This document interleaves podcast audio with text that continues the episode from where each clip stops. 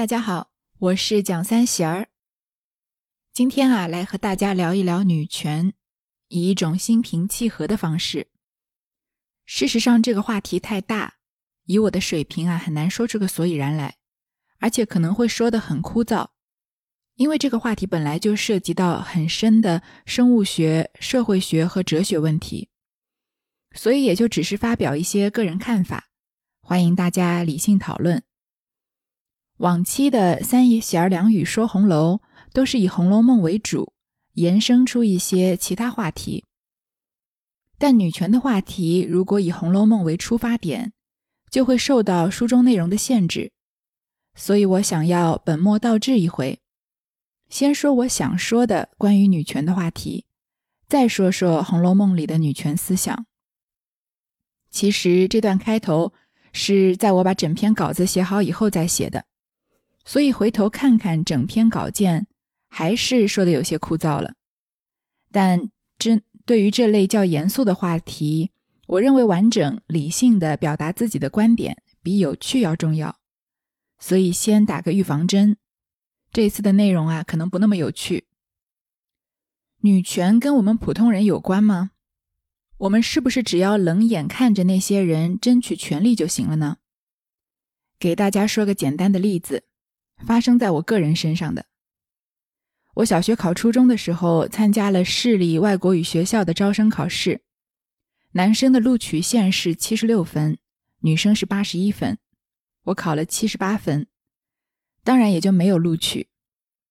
当时觉得学校给出的要平衡男女比例，所以分数线不同的解释是很合理的，也只怪自己不争气，没有多考那三分。直到最近，美国高校录取亚裔的分数线比其他族裔高，被指为种族歧视行为，我才想到小升初的那场考试，男女生的录取线不同，其实包含着性别歧视。不知道现在这种规定还在不在了？但如果我们一直为女性争取权益，也许有一天就会有一个考了七十八分的女生。不用眼睁睁看着一个同样考七十八分的男生进入自己梦想的学校，垂头丧气的恨自己为什么不是个男生。再问一题：女权和男人有关吗？对待女权的态度，男人是不是只有反对和旁观两种选择？答案必然是否定的。不过我打算留到下一段再仔细说。关于女权的话题，我打算分三个部分来讲。第一是什么在我眼里不是女权；第二是我希望看到的世界对女权做的努力；第三是《红楼梦》里的女权思想。首先，我给大家介绍三个女人吧。李太太大学毕业就经过家里介绍结婚了，从来没有参加过工作，生了三个孩子。大多数时间在厨房为家人准备三餐，打扫家里，辅导孩子学习，生活忙忙碌碌，没有什么时间打扮自己。身材微胖，最近十年旅行都是和家人一起，朋友都是孩子同学的妈妈。张小姐在某个不大不小的公司做一份不好不坏的工作，二十多岁的尾巴和相恋多年的男友分手了。接下来就是慢慢的相亲路，但是阴差阳错都没有走到结婚那一步。后来慢慢的给他介绍的都是离异带孩子的男性了，他却还没有准备好做一个继母。就这么一直渴望婚姻，却还在寻找另一半。赵阿姨今年六十多岁了，孩子早已工作，在另外一个城市安家。和丈夫二十多年前离婚了，有过几个男朋友，却一直没有再婚。大多数时间自己一个人，跳跳广场舞，买菜做做饭。下面问题来了：李太太、张小姐、赵阿姨这三个女人，谁作为女人的人生是不完整的呢？给你一点点时间想一想。这三个形象电视剧里都常有。但其实也不常有，因为戏剧需要冲突，所以常常把角色绝对化。电视剧里的三十岁以上的单身女性，通常是个职场精英，身材纤细，穿着名牌套装，踩着高跟鞋，穿梭在最繁华的办公大楼里，谈笑间搞定几千万的 case，身边有不止一个男性追求，一个事业有成、成熟稳重，一个初入社会、青春有活力。而没有自己事业的所谓黄脸婆，常常是透过一件有香水味的衬衫发现老公出轨，闹得天翻地覆。离婚以后买新衣服、健身、找工作，重新找到自己的人生。但生活不是电视剧，生活里很多女人没有对象，生活也算不上，工作也算不上成功，或者全职操持家务，却每天经历着崩溃的时刻。老公没有出轨，但是爱情也慢慢消磨没了，就像上面例子里的三个姑娘一样。那么，她们谁的人生是不完整的呢？在我看来，她们的人生都是完整的，因为一个女人的人生完不完整，并不需要用工资、家庭状况、外貌、身材、社会阅历来衡量。社会总是给我们很多关于完整性的定义。但事实上，没有人能评价你的人生完不完整，只有你自己可以。而关于一个女人没有什么什么什么就不是一个完整的女人，这种说法就很荒谬过时了。说的直白一点，有女性器官的女人就是一个完整的女人，其他一切都不是必要条件。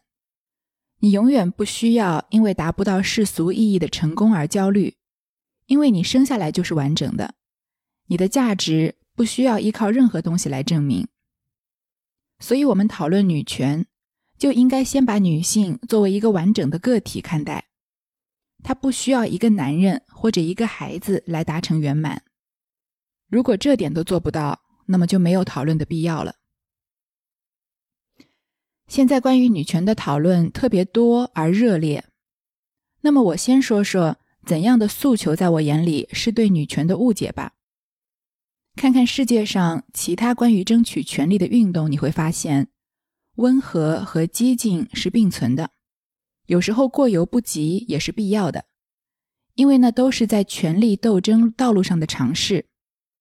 所以，以下的一些观点我不同意，却也尊重它的存在，甚至认为他们的存在是必要的。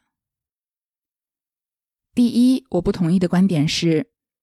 一个女人做了一件明确的错事，甚至是触犯法律的事，却以女权的角度给自己洗白。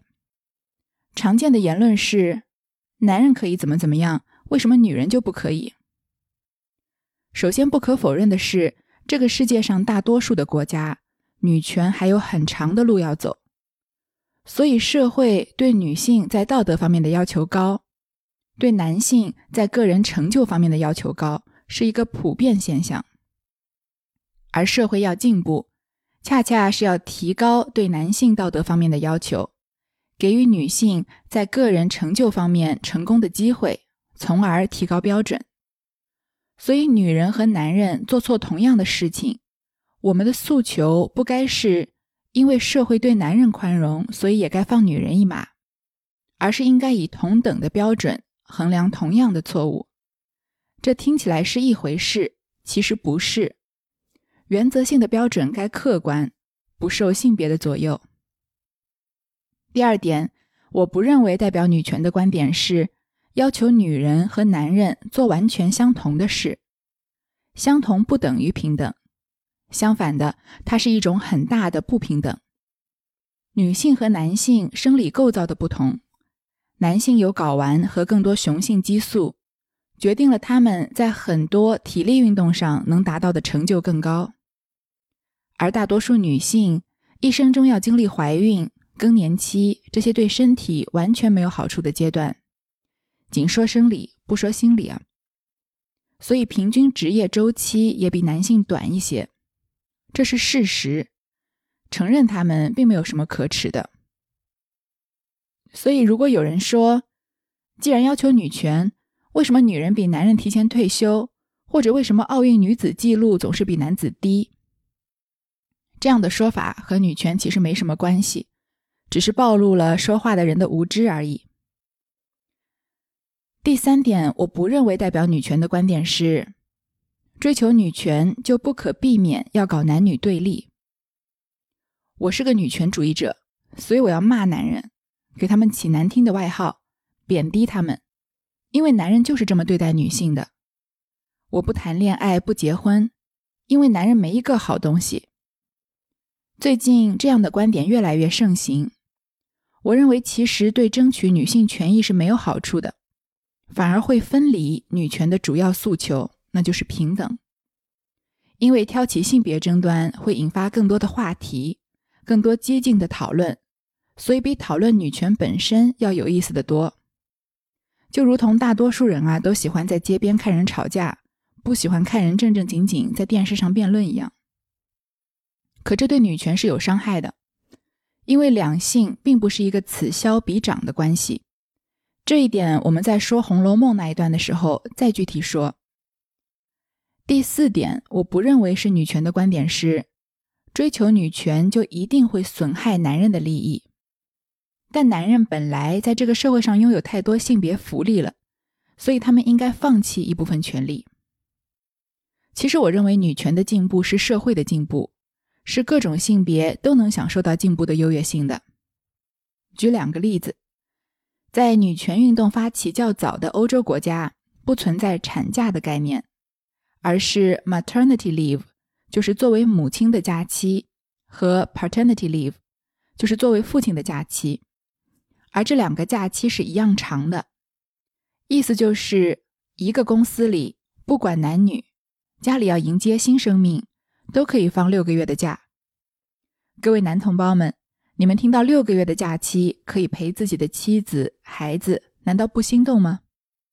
但这恰恰是性别平等的表现，因为只有男人、女人放同样时间的假，公司才不会因为性别而优先选择男人就业，而女性也不会因为一年的一半时间在休产假而影响到他们的绩效考核。第二个例子。有了孩子以后，女人如果不再工作，在家里当全职妈妈，一般比较容易被社会接受。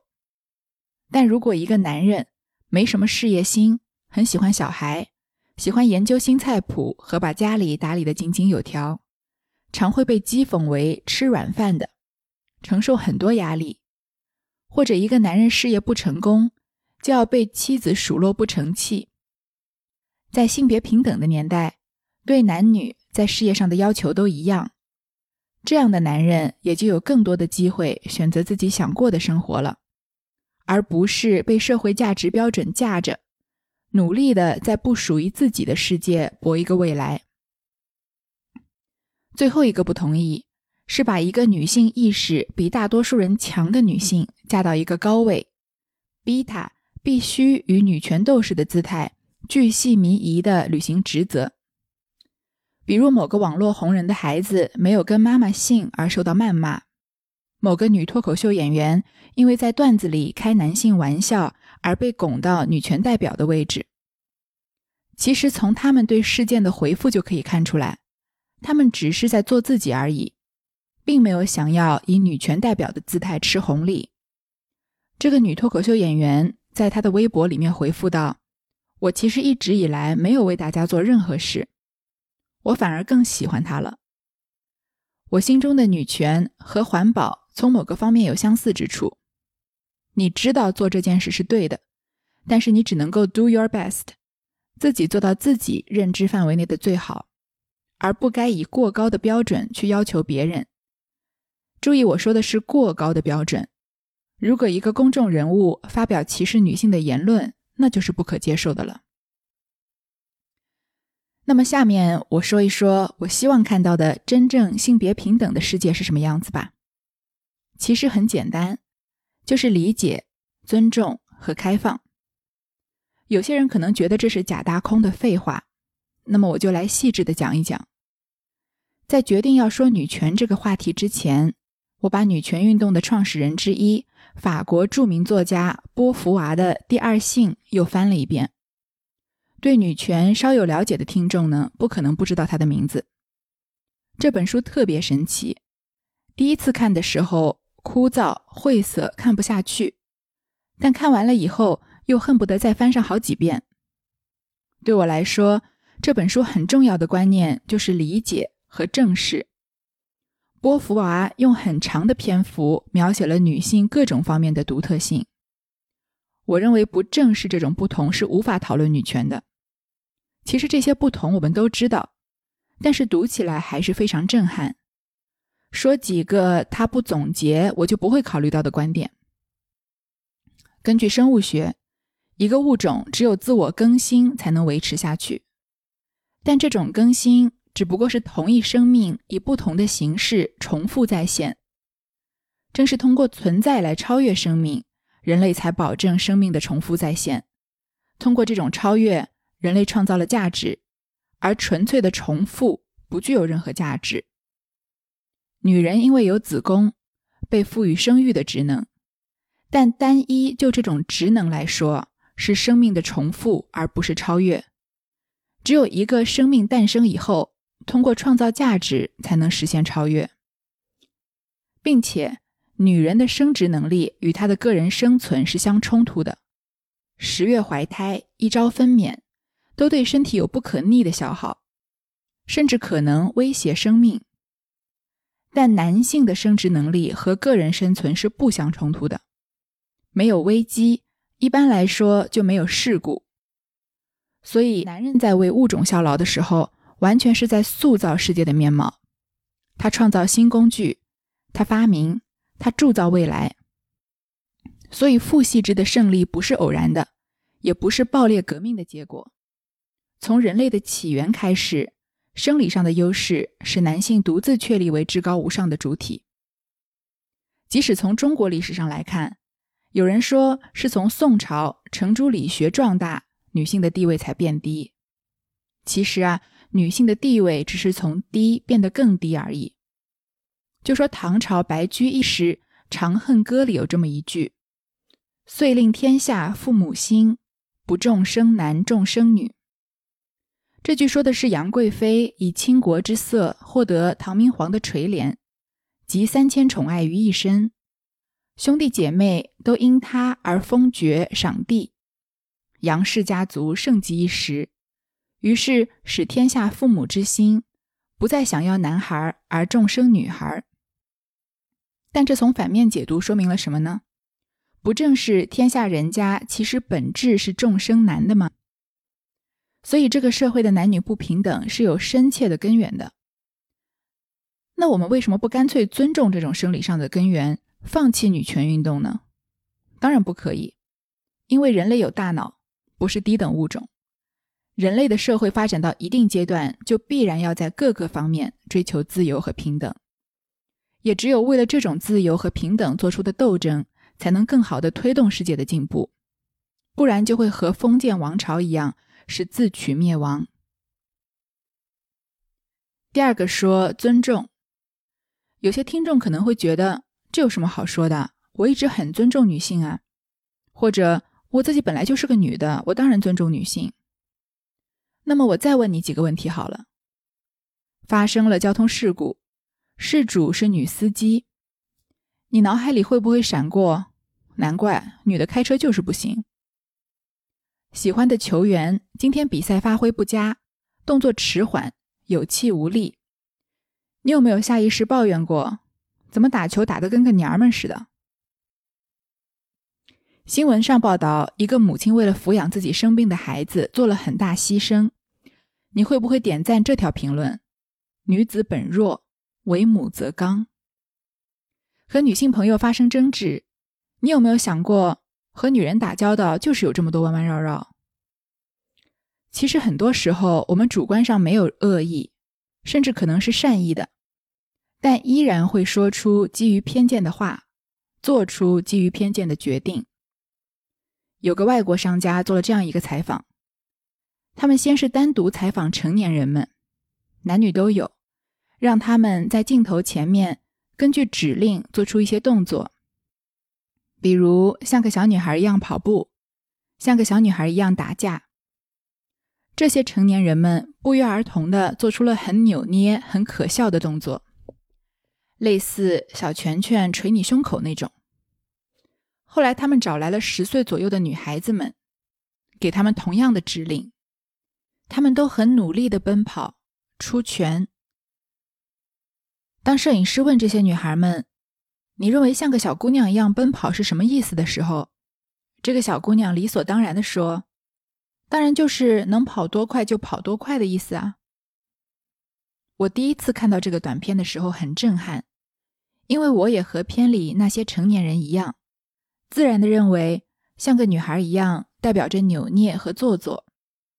但像女孩一样不该是个贬义词，我们都应该努力消除自己基于性别的偏见，尊重每一个个体做出的努力。其实这个例子在我们国内也很多，比如一个女明星为了表现自己果断、利落、不拘小节，而常常在公开场合自称某某爷、某某哥。可是从来没有一个男明星会为了表现自己细心周到。而自称自己某某姐。著名作家杨绛去世的时候，人人都尊称他为杨绛先生。可为什么“先生”这样一个对普遍男性的称呼，用到一个女性身上就变成了尊称了呢？为什么从古至今从来没有对任何一个男性称呼为女士呢？我想是代表男性的“先生”这样的称呼，天然带有了某种褒义。即使我们没有察觉和深究，最后说开放，这个开放包括两方面：开放的资源和开放的态度。先来说开放的资源。我在《红楼梦》的讲述中常常提到，我比较赞同的对女权的诉求，就是我们面对同一扇门，手上握着同一把钥匙。前段时间看到一个节目的截图。是在说全中国第一个从事直升机救援的女性人员。场上的嘉宾咄咄逼人地说，这个职位更适合男性去做，让女性从事这个工作是在把他们往危险的工作环境推。这位女嘉宾说道：“这份职业要求冷静、客观和勇敢，这样的要求无论在男女考评的时候都是一样的，在飞机上不分男女。”主持人问道：“如果这个工作女孩子也能胜任，那么为什么目前女性直升机救援人员只有为数不多的几个呢？”这个时候啊，李明启老师，是的，就是容嬷嬷的扮演者，义正言辞地说：“因为像刚刚这位老师这种臣服的观念，刚刚得到改变，获得了全场的叫好。”举这个例子，倒不是要指责里面的某个人。或者证明男人常常以高高在上的姿态决定女人该做什么、不该做什么，而是为了说明，有时候即使你的出发点是好的，你也不能决定一个女人想成为什么样的人，因为一个女人和一个男人一样，应该有权利成为任何她想成为的人，而如果她有能力成为这样的人，那么社会的资源就不应该限制她。比如说，某些职位对女性的人数有限制，或者有些女性会面临职场的天花板，都是别人对女性既定的影响限制了她们可以进一步发展的资源。那么就要说到下一个话题：资源的限制是由狭隘的态度决定的。一个完美的女性是什么样子呢？她得漂亮，但不要过分的妖娆性感；她得聪明。但适当的时候懂得装傻，而不是到处抢风头，证明自己比别人强。他得努力，不能靠男人养着，但不能太强势而显得咄咄逼人。类似的条件太多了，写都写不完。但其实就如同我前面举的例子一样，正如完整的女性是个伪命题一样，完美的女性也是个伪命题。如果你是个男人，那你眼中完美的女性标准，只能说是你的择偶标准，或者吸引你的异性的标准。如果你是个女人，那你眼中完美女性的标准，只能说是你想成为的人的标准。这只跟你自己有关，和这个世界上的其他女性一点关系也没有。很多话听起来很假大空，但其实和我们自己有非常密不可分的关系。来说说我自己是怎么被自己对女性的偏见束缚的吧。如果问我现在活了这些年最后悔的一件事，我一定会告诉你是太早放弃了数学。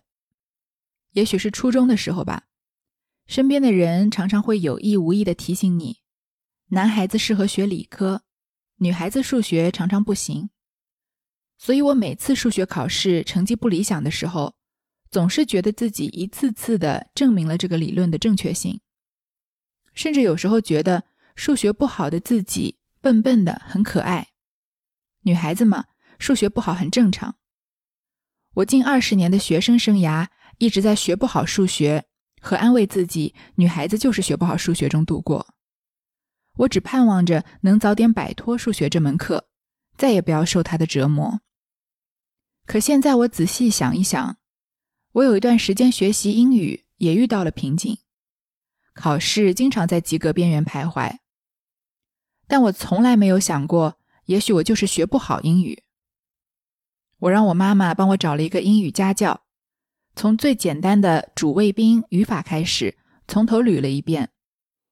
半年不到的时间，我就重新恢复了对英语的自信，英语水平再也没有掉队过。为什么我从没想过像对待英语那样对待数学？在学不好的时候，相信那只是学习道路上的瓶颈，而不是我就是广大学不好数学的女生其中之一呢？这就是我在还没有形成完整的世界观的时候的作茧自缚吧。同样的例子还有在大学时期，当讨论到有没有想要考博士做研究的时候，我总是嗤之以鼻。觉得女博士是介于男性和女性之间的性别，相当于金庸小说里的灭绝师太。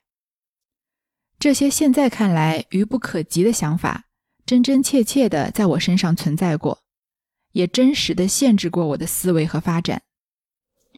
也许我确实是一个学不好数学的人，但那并不是因为我是一个女孩，而是因为我不够努力，不求甚解。没有数学要求的严谨缜密的精神，也许我不能当一个女博士，但这不是因为女博士在婚恋市场上是不受欢迎的，而我想当一个受欢迎的人，而是因为我无法胜任研究人员这种需要耐得住寂寞、沉得下心、百折不挠的职业。这个世界上所有的职业都是中性的，女博士没有特别悲惨，也没有特别酷。因为它就和男博士一样是个中性词，甚至是个褒义词。因为博士代表了一个人对人类学问边界的扩张有推进作用嘛。那么同样的，男护士、男幼儿园教师、女兵、女消防队员，也没有特别尴尬或特别光荣，因为职业不该有性别。我们对女权的开放态度，事实上也给了男性以自由。最后来说说《红楼梦》里的女权吧。我最喜欢的《红楼梦》里面关于女权的一段，其实不是写女权的，却在三百多年前把男女的关系说得淋漓尽致。这一段在《红楼梦》的第三十一回里，撕扇子作千金一笑，因麒麟伏白首双星。史湘云和她的小丫鬟翠缕逛大观园。由着荷花发展发展出了一系列关于阴阳的讨论。湘云说：“天地间都负阴阳二气所生，或正或邪，或奇或怪，千变万化，都是阴阳顺逆。”翠缕道：“这么说起来，从古到今，开天辟地都是些阴阳了。”湘云笑道：“糊涂东西，越说越放屁，什么都是些阴阳。”况且阴阳两个字还只是一个字，阳尽了就是阴，阴尽了就是阳，不是阴尽了又有一个阳生出来，阳尽了又有个阴生出来。翠缕道：“这糊涂死我了！什么是个阴阳？没影没形的。我只问姑娘，这阴阳是怎么个样？”湘云道：“这阴阳不过是个气罢了，气物复了才成形质。譬如天是阳，地就是阴；水是阴，火就是阳；日是阳，月就是阴。翠缕听了，笑道：“是了是了，我今儿可明白了，怪道人都管日头叫太阳呢，算命的管着月亮叫什么太阴星，就是这个理了。”湘云笑道：“阿弥陀佛，刚刚的明白了。”翠缕道：“这些东西有阴阳也罢了，难道那些蚊子、花儿、草儿、瓦片儿、砖头儿也有阴阳不成？”湘云道：“怎么没有呢？比如那一个树叶儿还分阴阳呢，向上朝阳的就是阳，背阴覆下的就是阴了。”翠缕听了，点头笑道。原来这么着，我可明白了。只是咱们手里的扇子怎么是阴，怎么是阳呢？湘云道：“这边正面就为阳，那反面就为阴。”翠缕又点头笑了，还拿了几件东西要问，因想不起什么来，猛低头看见湘云公绦上的金麒麟，便提起来，笑道：“姑娘，这个难道也有阴阳？”湘云道：“走兽飞禽，雄为阳，雌为阴，聘为阴，母为阳，怎么没有呢？”翠缕道：“这是公的还是母的呢？”湘云啐道：“什么公的母的？又胡说了！这也罢了。”翠缕道：“这也罢了，怎么东西都有阴阳，咱们人倒没有阴阳呢？”这对主仆关于阴阳的讨论到这里就为止了，因为湘云是个未出阁的小姐，不方便讨论关于人的阴阳，所以被翠缕几句天真的话把话题岔开去了。我们抛开市面上对这段阴阳之说对于《红楼梦》遗失的情节的解读，只说这段讨论，曹雪芹借着湘云的口说了一个很重要的道理。阴阳本是一体，不分主次，不分先后。